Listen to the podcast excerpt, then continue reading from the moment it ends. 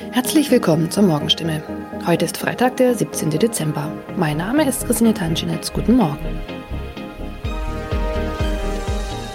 Und das sind heute unsere Themen aus der Region. Kinderärzte sollen Impfstoff zurückhalten. Freifahrt in der Stadtbahn bei kaputten Automaten. Und Papagei überlebt Wohnungsbrand und wird Tage später gefunden. Weil nicht genügend Corona-Impfstoff für Kinder im Alter von 5 bis 11 Jahren vorhanden ist, fordert das Land Baden-Württemberg nach Informationen der Heilbronner Stimme dazu auf, ausreichend Impfstoff für die Zweitimpfung zurückzuhalten. Von der Bundesebene wurde uns mitgeteilt, dass auch die Lieferung des Impfstoffs für Kinder im Alter zwischen 5 und 11 Jahren voraussichtlich nicht in der erwarteten Menge lieferbar sein wird, heißt es in einem Schreiben vom Sozialministerium, das am Donnerstag landesweit an die mobilen Impfteams, die Stadt- und Landkreise sowie an die Kinderärzte per Mail verschickt worden ist. Das Schreiben liegt unserer Redaktion vor. Baden-Württemberg wurde vom Bund zuletzt zugesagt, bis zum Jahresende rund 300.000 Dosen des Kinderimpfstoffes zu erhalten. Diese Zusage kann nun offenbar nicht eingehalten werden. Sollten vom Bund anderslautende Informationen kommen, werde das Sozialministerium diese umgehend an die impfenden Akteure weitergeben und die Verteilung anpassen.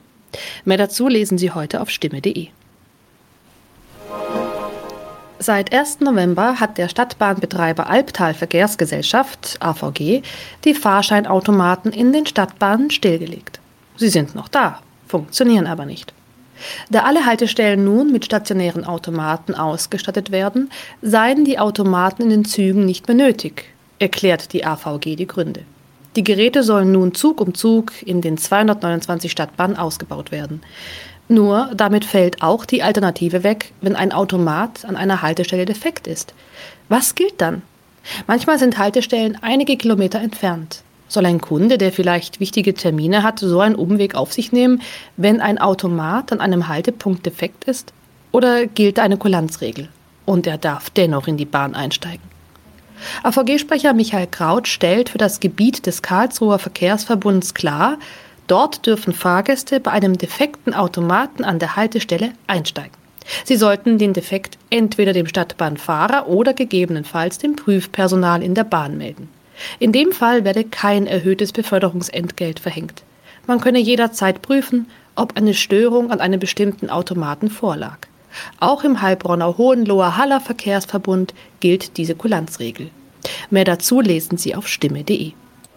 Am vergangenen Samstag kam es in Neckargartach zu einem Wohnungsbrand, bei dem ein Mann und ein Papagei verletzt wurden. Ein zweiter Papagei blieb unverletzt. Später stellte sich heraus, dass sogar ein dritter Papagei in der Wohnung sein müsste. Wenige Tage nach einem Hausbrand in Heilbronn haben Feuerwehrleute einen überlebenden Papagei aus einer betroffenen Wohnung gerettet. Ein aus der Wohnung geretteter Papagei wurde zudem vorsorglich einer Tierklinik übergeben. Der andere Vogel blieb am Samstag unverletzt. Doch damit war das Papageienproblem noch nicht gelöst. Denn am vergangenen Dienstag habe sich der verletzte Bewohner bei der Polizei gemeldet und mitgeteilt, einer seiner insgesamt drei Papageien müsste sich eigentlich noch in der Wohnung befinden. Tatsächlich entdeckten die Einsatzkräfte nach langer Suche den Vogel. Später konnten sie das Tier wohlbehalten an den Besitzer übergeben, wie es heißt. Soweit die Nachrichten aus der Region.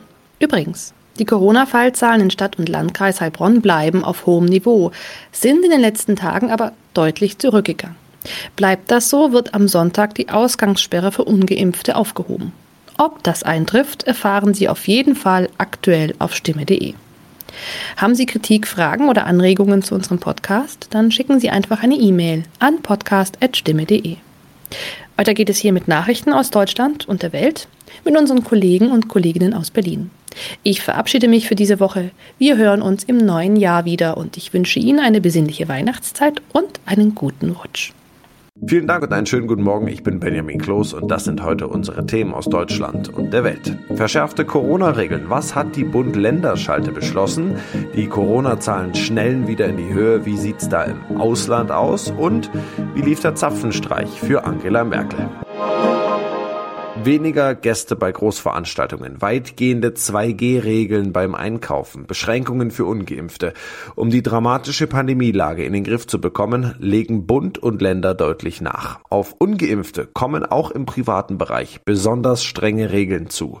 Thomas Bleskin berichtet aus Berlin. Heute wurde es ja konkret. Worauf müssen sich Menschen jetzt einstellen, die weder geimpft noch genesen sind?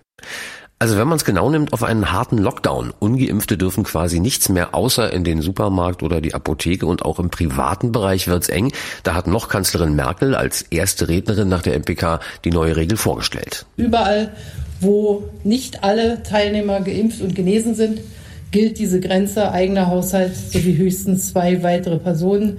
Kinder bis zur Vollendung des 14. Jahres sind hiervon ausgenommen.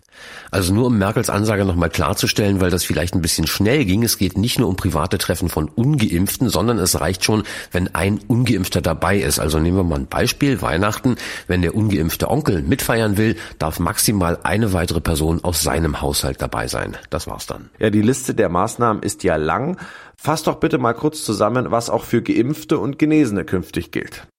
Ja, fangen wir mal mit den Großveranstaltungen an. Da dürfen nur noch maximal 30 bis 50 Prozent der Platzkapazität genutzt werden. In Innenräumen sind höchstens 5000 Besucher zugelassen und im Freien 15.000. Also volle Fußballstadion wird es damit vorerst nicht mehr geben. In den Schulen, da soll demnächst immer und überall Maskenpflicht gelten. Und dann gibt es einen neuen Inzidenzoberwert von 350. Wenn der in einem Kreis überschritten wird, ist bei privaten Feiern drinnen bei 50 Personen Schluss, draußen bei 200 und Clubs müssen dicht machen. Ja, und zu guter Letzt, das Böllern zu Silvester wird wieder verboten dieses Jahr. Ja, kommen wir zur Impfkampagne. Wie wollen Bund und Länder da Tempo reinbringen? Da gab es einen ganz konkreten Beschluss zu. Es sollen nämlich künftig auch Zahnärzte, Apotheker und Pflegekräfte Impfungen vornehmen dürfen. Dazu will der Bund den Kreis der Personen, die dazu berechtigt sind, deutlich ausweiten. Das Ziel ist laut Baldkanzler Olaf Scholz 30 Millionen Impfungen bis Weihnachten. Das ist eine große logistische Herausforderung. Man sieht es an den Fragen und den Schwierigkeiten, die überall entstehen, wenn die Ärzte und Ärztinnen Impfstoff bestellen, wenn überall neue Impfzentren eingerichtet werden. Die müssen jetzt laufen. Das muss alles ineinander greifen. Und genau das haben wir uns vorgenommen. Und es gab von Scholz wieder einen, ja, ich möchte fast sagen, emotionalen Appell, sich impfen bzw. boostern zu lassen. Die Corona-Zahlen schnellen seit Wochen in mehreren europäischen Ländern wieder rasant nach oben, was bedeutet, dass für mögliche geplante Reisen. Wir fragen bei einigen unserer Korrespondenten in den Nachbarländern mal nach, wie die Reisemöglichkeiten derzeit dort eingeschränkt sind. Sarah Geiserle berichtet aus den Benelux-Ländern, Matthias Röder aus Österreich, Steffen Trumpf aus Dänemark, Dorothea Finkbeiner aus Frankreich und Claudia Wächter aus Italien. Ja, wer einen Städtetrip in Amsterdam plant oder ein Wochenende an der holländischen Küste, der muss nachweisen können, können, dass er geimpft, genesen oder negativ getestet ist.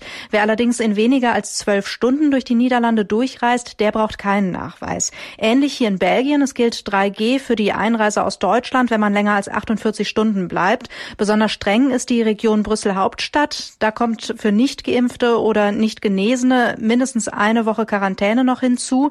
Nach Luxemburg reisen ist mit dem Auto oder auch mit dem Zug aus Deutschland aus ohne Einschränkungen möglich. Da braucht man nur einen 3G-Nachweis, wenn man man hinfliegen will. Hallo aus Wien. Die Einreise nach Österreich ist grundsätzlich möglich. Wer die Grenze überquert, muss aber geimpft, genesen oder PCR getestet sein. Ausnahmen gelten für alle Kinder bis zum Alter von zwölf Jahren. Im Land selbst herrscht aktuell ein Lockdown. Also alle Geschäfte jenseits des täglichen Bedarfs sind mindestens bis zum 12. Dezember geschlossen.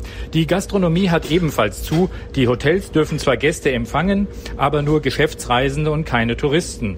Viele Skigebiete haben auf, aber hier gilt die 2G-Regel. Auf die Piste dürfen nur Geimpfte und Genesene. Also Dänemark hat derzeit eine ähnlich hohe Inzidenz wie Deutschland. Trotzdem sind die Grenzen unseres nördlichsten Nachbarn für Reisende mittlerweile wieder offen. Die Dänen hatten die Einreise während der Corona-Krise ja lange Zeit deutlich erschwert, aber das sieht jetzt wieder besser aus. Wer geimpft oder genesen ist, der kommt problemlos ins Land. Wer das nicht ist, der muss einen negativen Corona-Test vorlegen können, der entweder kurz vor der Anreise gemacht worden ist oder innerhalb von 24 Stunden danach nachgeholt wird. Corona-Tests sind dabei hier in Dänemark kostenlos. In Frankreich heißt es für alle aus Deutschland und der Schweiz nach wie vor Bienvenue, herzlich willkommen. Vorausgesetzt, man ist geimpft, genesen oder getestet. Den entsprechenden QR-Code auf Papier oder Handy braucht man aber nicht nur bei der Einreise, sondern fast überall. Ein Schokotörtchen im Bistro, ein Besuch im Louvre, der Blick vom Eiffelturm, ein Wein im Jazzclub. Nichts geht hier ohne 3G-Nachweis, sogar auf einigen Weihnachtsmärkten. Wobei Ungeimpfte wissen sollten, dass Tests ab 22 Euro kosten und nur einen Tag gültig tätig sind. Also die Italiener warten sehnsüchtig auf die Deutschen. Vor allem im Norden hofft man auf viele Winterurlauber. Bei der Einreise, da gilt natürlich 3G, übrigens auch an den Skiliften, aber ansonsten kann man hier quer durchs Land reisen. Allerdings ab kommender Woche, da dürfen dann nur noch Geimpfte und Genesene in Restaurants, Kinos und so weiter, denn ähm, auch hier steigt die Corona-Kurve, wenn auch auf relativ niedrigem Niveau. Angela Merkel hat leicht feuchte Augen, als die Bundeswehr schmissig Du hast den Farbfilm vergessen von Nina Hagen spielt. Ob das nur an der Kälte des Abends lag? Naja, die Mundwinkel zucken ein wenig. Ganz leicht bewegt die Kanzlerin manchmal den Kopf im Takt des DDR-Erfolgshits der Punk-Ikone hin und her. Mit dem großen Zapfenstreich verabschiedete die Bundeswehr am Abend die scheidende Kanzlerin. Johanna Theimann berichtet. Wie lief der Abend denn so? Sicherlich ein sehr emotionales Erlebnis für die scheidende Kanzlerin Angela Merkel. Vor dem großen Zapfenstreich hat sie auch eine kurze Rede gehalten. Oft sehr herausfordernde Jahre. Sie haben mich politisch und menschlich gefordert. Und zugleich haben sie mich immer auch erfüllt. Danach durfte sie dann Platz nehmen auf einem roten Podest im Hof des Bendler-Blocks. Knapp 200 Gäste waren eingeladen. Es galt ja die 2G-Plus-Regel, darunter eben Bundespräsident Steinmeier und enge politische und private Weggefährten. Ja, Politiker haben die Ehre, sich beim großen Zapfenstreich Lieder zu wünschen. Das hat Angela Merkel natürlich auch gemacht. Welches Lied war denn nun das Highlight? Ja, drei Lieder hat sie sich gewünscht, darunter Nina Hagens Du hast den Farbfilm vergessen, das Highlight des Abends. Sie hat da sogar leicht mitgewippt. Danach dann Hildegard Knef, für mich soll's rote Rosen regnen. Angela Merkel hatte ein ja fast festgefrorenes Lächeln im Gesicht, aber auf jeden Fall feucht schimmernde Augen und dann noch großer Gott, wir loben dich, sehr ergreifend. Ich bin sicher, da hatte auch Kanzlerin Angela Merkel ein bisschen Gänsehaut. Ja, du sprichst ja gerade schon an. Wie hat Angela Merkel denn auf dich gewirkt? Na, kullernde Tränen gab's jetzt nicht, aber feuchte Augen. Sie war doch sichtlich gerührt und hat da in ihrem schwarzen Wintermantel gekleidet den Pauken und Trompeten gelauscht. Angela Merkel war in den vergangenen 16 Jahren ja immer sehr tough und gefasst. Gefühle hat sie da nur selten gezeigt. Ich würde sagen, es war so eine Mischung aus Rührung und Demut, Abschiedsschmerz und tiefer Dankbarkeit. Nach den Wunschliedern wurde ja dann der Zapfenstreich an sich gespielt, die höchste Würdigung der Bundeswehr. Hm, okay. Wie geht's denn jetzt weiter? Sie bleibt jetzt noch geschäftsführend im Amt, bis ihr Nachfolger Olaf Scholz gewählt wird. Kommende Woche soll das wohl soweit sein. Dem Land und der nächsten Regierung gibt sie nach 16 Jahren im Amt noch einen ganz persönlichen Rat mit. Es ist diese Fröhlichkeit im Herzen, die ich uns allen und im übertragenen Sinne unserem Land auch für die Zukunft wünsche. Respekt für eine starke Frau schreibt ein User im Netz oder auch wir sollten stolz auf diese Frau sein. Und der Begriff Danke Merkel liest sich jetzt auch ganz anders. In unserem Tipp des Tages geht es heute um den kommenden Feiertag. Denn am Montag ist schon Nikolaus. Das ist nicht nur eine große Freude für Kinder, sondern für manche Schuhe auch der einzige Tag, wo sich mal jemand um sie kümmert. Dabei brauchen gerade Winterschuhe die richtige Pflege. Ronny Thorau hat ein paar Winter-Wellness-Tipps für Nikolausstiefel und andere Schuhe. Ja, wir fangen mal mit den häufigsten Fehlern an. Was sollte man seinen Schuhen nicht antun? Ja, was viele immer noch machen, ist die Schuhe zum Trocknen auf die oder an die Heizung zu stellen oder sogar abzuföhnen.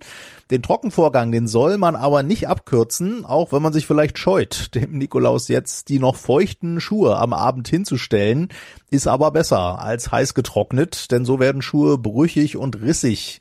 Besser ist, mit saugfähigen Papieren wie Zeitungsseiten oder einer Küchenrolle auszustopfen. Aber das ist ja jetzt ein bisschen blöd, wenn der Nikolaus was reintun soll und dann ist alles belegt mit Zeitungspapier.